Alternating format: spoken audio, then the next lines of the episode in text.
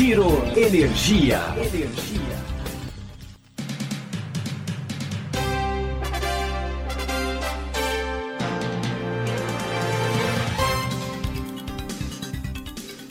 Olá, esse é o Giro Energia, o podcast sobre o setor de energia, patrocinado e desenvolvido pela Econ Energia. Eu sou Roberto Rockman, jornalista que cobre esse setor há duas décadas.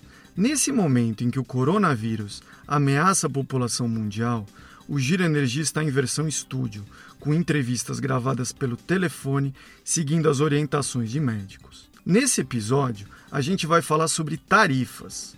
A pandemia tem provocado problemas financeiros para as distribuidoras no mercado regulado. Aumento da inadimplência e queda do consumo provocaram perda de receita. A disparada do dólar, que responde por importante parcela do custos das empresas que compram energia de Itaipu, é outra variável de pressão. O governo federal criou uma conta Covid para atenuar os efeitos sobre as tarifas e reduzir, assim, o impacto sobre o bolso dos mais de 60 milhões de consumidores cativos. Como ficam as contas de luz no mercado regulado? Quais são as pressões? Para entender esse cenário, a gente conversou com um especialista em tarifas, um ex-diretor da ANEEL e um consultor. Ouça o que cada um deles tem a dizer.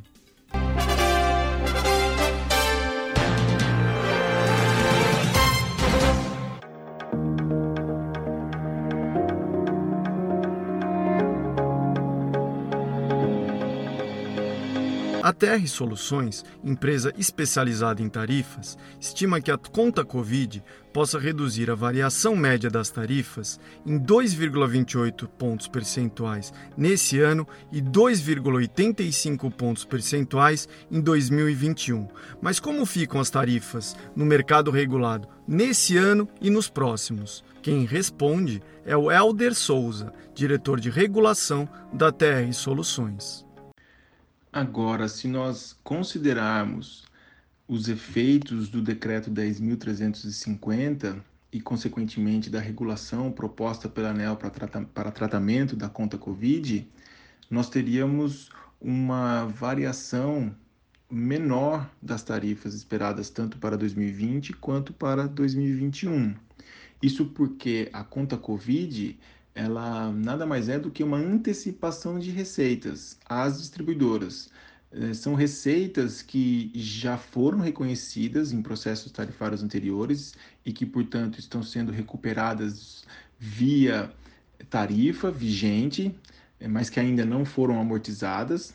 Né? O decreto prevê que só serão consideradas essas é, receitas que ainda não foram amortizadas e também as receitas que seriam é, reconhecidas nas tarifas tanto em 2020 quanto em 2021, que são causadas essas diferenças pelo descompasso entre a cobertura tarifária, ou seja, aquilo que a distribuidora recebe via tarifa, e os pagamentos que a distribuidora faz então, e isso desde abril, considerando o do mês de abril de 2020 até dezembro de 2020. Ou seja, quando você antecipa essas receitas, que já seriam reconhecidas tanto nas tarifas de 2020 quanto de 2021, e paga é, para as distribuidoras, antecipa para as distribuidoras e cobra dos consumidores essas receitas que de qualquer forma já seriam reconhecidas nas tarifas, e cobra dos consumidores somente a partir de 2021 e ainda diluído em cinco anos, é claro que as tarifas acabam sendo é, ficando menores, considerando os efeitos desse decreto.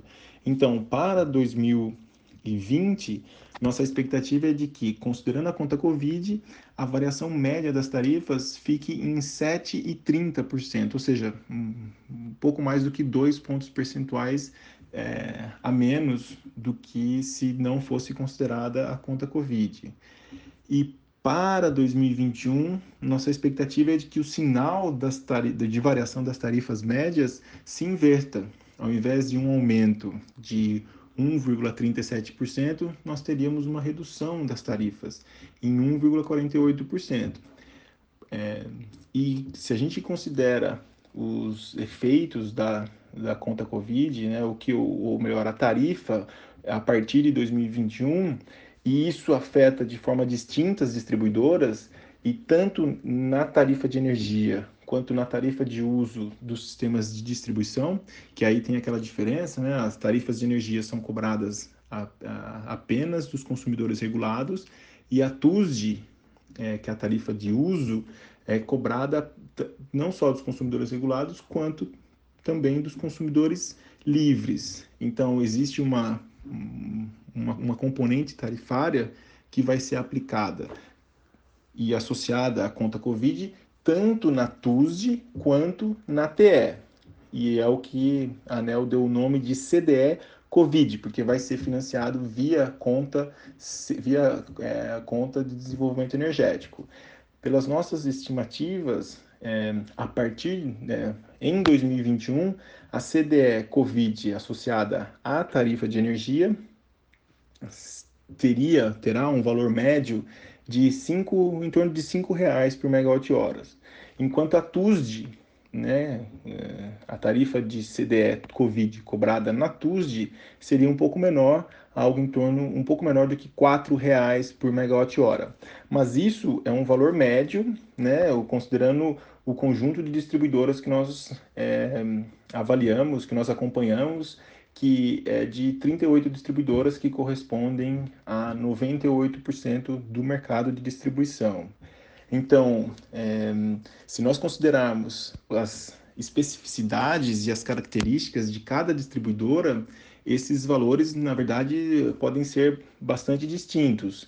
É, porque cada distribuidora tem um perfil de contratação de energia, tem distribuidoras que estão em regiões diferentes do país e, portanto, é, não são, por exemplo, cotistas de Itaipu, as distribuidoras que estão no norte e no nordeste do país.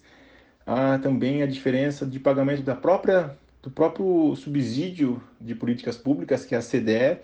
As distribuidoras do norte e nordeste também pagam por uma CDE ainda menor do que as distribuidoras do sul, é, sudeste e centro-oeste. Então, é, varia por distribuidora por distribuidora. E ainda por cima, a, a, a, ao aceitar essa antecipação de receita, as distribuidoras terão que indicar à ANEL que, qual, um, qual de cada uma daquelas é, dos incisos de que tratam o decreto, a distribuidora vai querer antecipar a receita. Ou seja, apesar de nós termos feito uma, uma, uma estimativa, o resultado também pode ser um pouco diferente daquilo que nós é, estimamos. Mas, de forma geral, se nós considerarmos a totalidade do uso é, dos recursos disponibilizados pela ANEL via conta Covid, são, serão, é, a expectativa é de que sejam esses os resultados. Então, um aumento de 7% em 2030, de 7,30% em 2020, desculpa, e de uma, de uma queda de 1,48% em 2021 e impactando de forma distinta.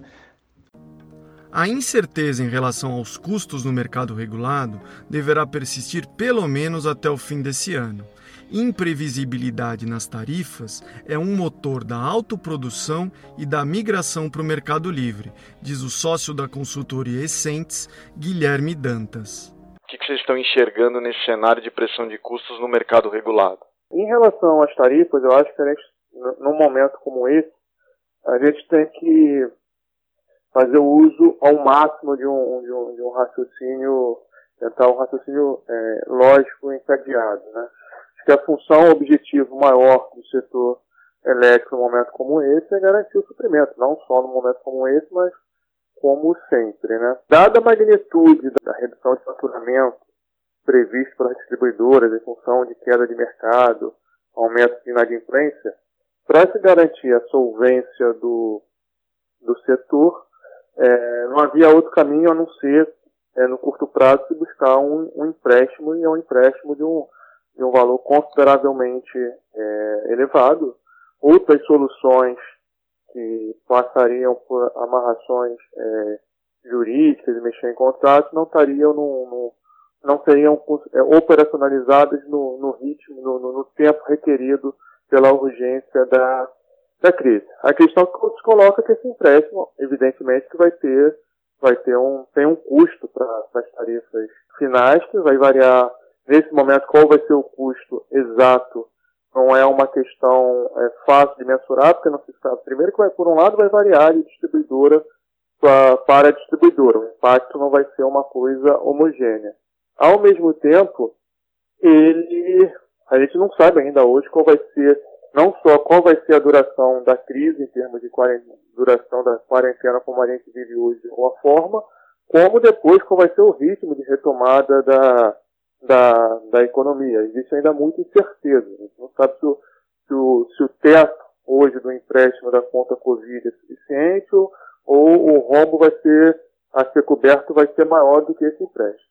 É, de todo modo, a gente vai ter sim uma pressão tarifária ao longo do, desse ano, quer dizer, desse ano, sobretudo dos próximos é, anos, quando isso começar a ser reconhecido na, nas contas, mas uma questão, um, um ponto que é, é, é relevante é, destacar, que o efeito líquido sobre as contas não é meramente imaginar o um impacto na conta Covid, porque em compensação é, deve, de, deveremos, em função da demanda reprimida, devemos um, um tempo também de PLD baixo, então o custo com energia tende a diminuir. Então teria teríamos que estar é, vendo é, o custo, o, o, o, o, impacto líquido disso, tomando conta a Covid, mas também olhando o, impacto de redução do, do custo de energia. E tem também mas, o é, câmbio também, né, Guilherme? Nessa equação aí do líquido tem o câmbio sim, também, que tem 30% exatamente, da energia de Itaipu, né? Uhum. É, é, é. Tem o,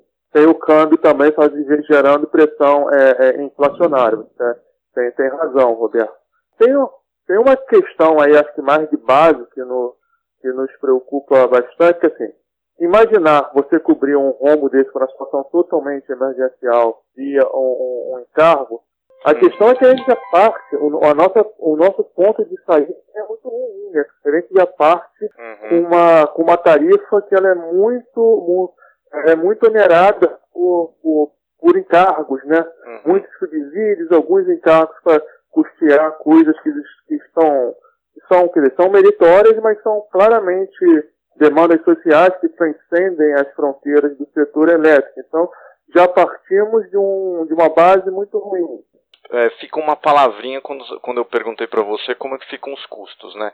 É, é uma equação complexa para ver o, o, saldo líquido dessa conta é difícil. Tem câmbio, Sim. tem demanda, ou seja, imprevisibilidade é a palavra, talvez que a gente possa usar sobre os custos no mercado regulado. Como é que você vê então autoprodução e a tendência de migração do ACR para o ACL com essa imprevisibilidade? Porque as empresas não gostam de ter imprevisibilidade numa conta tão importante que às vezes representa o segundo ou terceiro custo operacional delas. Como é que você vê autoprodução e migração do ACR para o mercado livre por conta dessa imprevisibilidade no mercado regulado? Isso você toca um, um uma questão é, importantíssima, Roberto. É, até começando pelo mercado livre, é, que é um mercado que historicamente no Brasil vive é, de sobra de energia do mercado regulado, né, justamente porque ele não comanda a expansão do, do, do, do sistema, né, que os investimentos acabam ocorrendo muito apelados do mercado regulado. Uhum. E eu já escutei muito de consumidor livre é, com a, não, não é só o nível de energia, a questão da previsibilidade dos custos. Uhum. É quase tão importante quanto. É, só colocar assim, eu acho que de imediato vai se ter uma, vai se ter uma, um, um nível de imprevisibilidade. Acho que até o fim do ano qual vai ser o nível de impacto tarifário. Uhum. Mas eu acho que sem dúvida é, vai, tende a ser de alguma medida ascendente.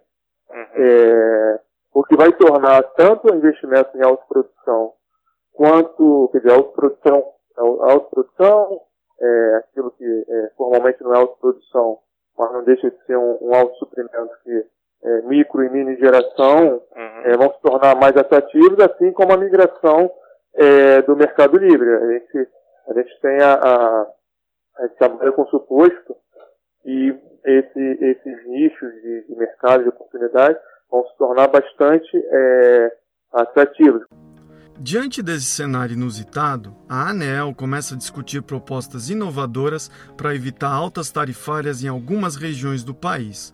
Quais são elas? Com as respostas, Julião Coelho, advogado e ex-diretor da agência.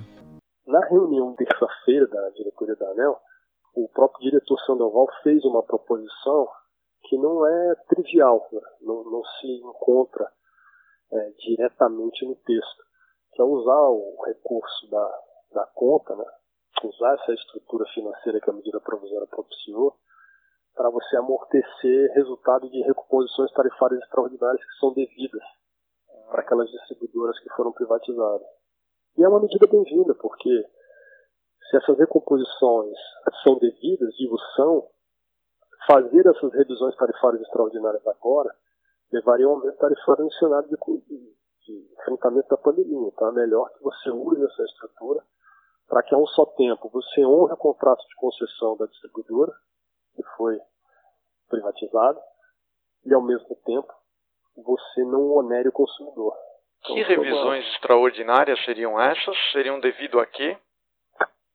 as distribuidoras do grupo Eletrobras que foram tiveram seus controles As federalizadas lá entre 2016 e 2018.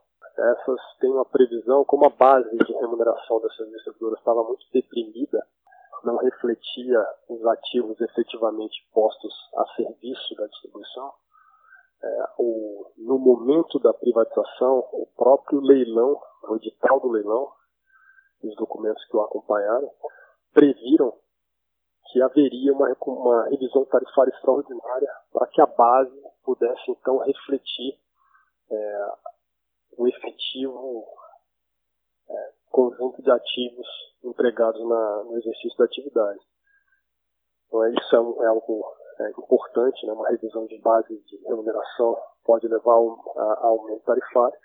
Na hora que você usa essa estrutura da conta para arrefecer esses aumentos decorrentes das revisões extraordinárias, não tem como se afirmar que isso não está relacionado ao Covid. Isso é sim uma maneira de você evitar aumento tarifário no cenário de Covid.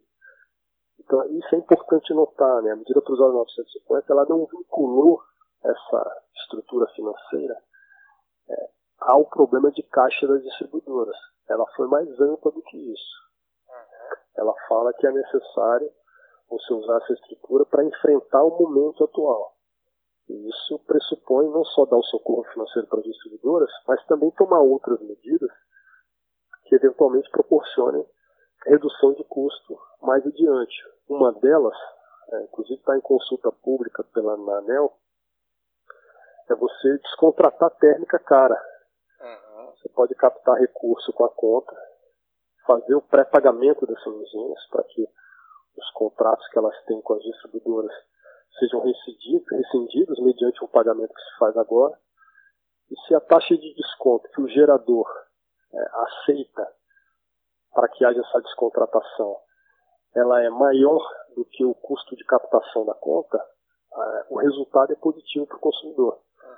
Porque sai esse custo da, da geração térmica das tarifas. Então, medidas como essa, que são possíveis, né, elas encontram é, fundamento na medida provisória 950, elas permitem a criação desses, desses amortecedores tarifários no momento em que o, os empréstimos começarem a ser amortizados. Como é que você vê a possibilidade de criação de encargos aí nos próximos anos, de novos encargos? É, eu não vejo muito espaço para isso. Né? O, a própria tentativa que se faz agora é de evitar o aumento, né? É uhum. identificar exatamente qual é a necessidade é, de socorro financeiro. A agência fez uma, uma, profilaxia em diversos fundos, né? Em fundos setoriais, identificando recursos que estavam ociosos, recursos que estavam é, com, com uma arrecadação superior ao, ao efetivo dispêndio e fez uma devolução de valores. Então a agência cuidou de fazer essa, essa profilaxia justamente para evitar que a conta ensejasse encargos, né, ensejasse um ônus tarifário maior do que o necessário. Então é muito, eu não vejo espaço para encargo. Obviamente que previu-se na, na, na, agora nessa nova disciplina um encargo para o consumidor que faz a migração de um ambiente para o outro. Isso certamente inspirado, né, o, o, decorrente da experiência que tivemos na RTE, lá em 2002, que enfrentou o racionamento, o consumidor que saía do mercado cativo para o mercado livre, ele escapava do custo da RTE, e mais recentemente, né, com, com o tarifaço de 2015, houve um, um, novo movimento migratório, porque os consumidores não queriam ter que suportar o tarifaço decorrente do uso da conta CR, né, do, do uso eleitoral da conta CR que foi feito lá em 2014. Então houve um novo movimento migratório. Então agora teve essa previsão de um encargo para o consumidor que migra. Mas esse encargo não, não, não se cuida de um custo adicional. Cuida-se de é, atrelar aquele consumidor um ônus tarifário que ele já teria e que ele pode tentar se evadir desse ônus na migração. Então faz, faz com que a migração não sirva para evitar esse custo, né? mas não é propriamente um novo encargo criado. Bom, pelas entrevistas, a gente pôde ouvir que o impacto sobre as tarifas no mercado regulado, nesse e nos próximos anos, ainda depende de alguns fatores. Câmbio, retração do PIB, inadimplência e a discussão da MP 950 no Congresso são as principais variáveis. Regionalmente, será preciso ver também como a agência reguladora irá resolver a questão dos reajustes extraordinários que as distribuidoras vendidas pela Eletrobras teriam direito. A imprevisibilidade deverá manter elevado o interesse das empresas em migrar para o mercado livre e investir em autoprodução. Mas quem migrar para o mercado livre deverá carregar o aumento tarifário da conta Covid na migração. Essa é uma novidade em relação ao que ocorreu em 2014 e 2015. As comercializadoras ainda discutem com o governo e com a agência regulatória a derrubada desse ponto. Diante desse cenário, ficam algumas perguntas. A tramitação da MP 950, que trata da conta Covid, trará custos extras para o mercado regulado? Novos encargos poderão ser criados? Em qual patamar o câmbio se estabilizará? A agenda de modernização do setor ampliará mesmo o mercado livre? Vale a sua reflexão. Esse foi o Giro Energia, o podcast sobre o setor de energia, patrocinado e desenvolvido pela Econ Energia. Até em breve.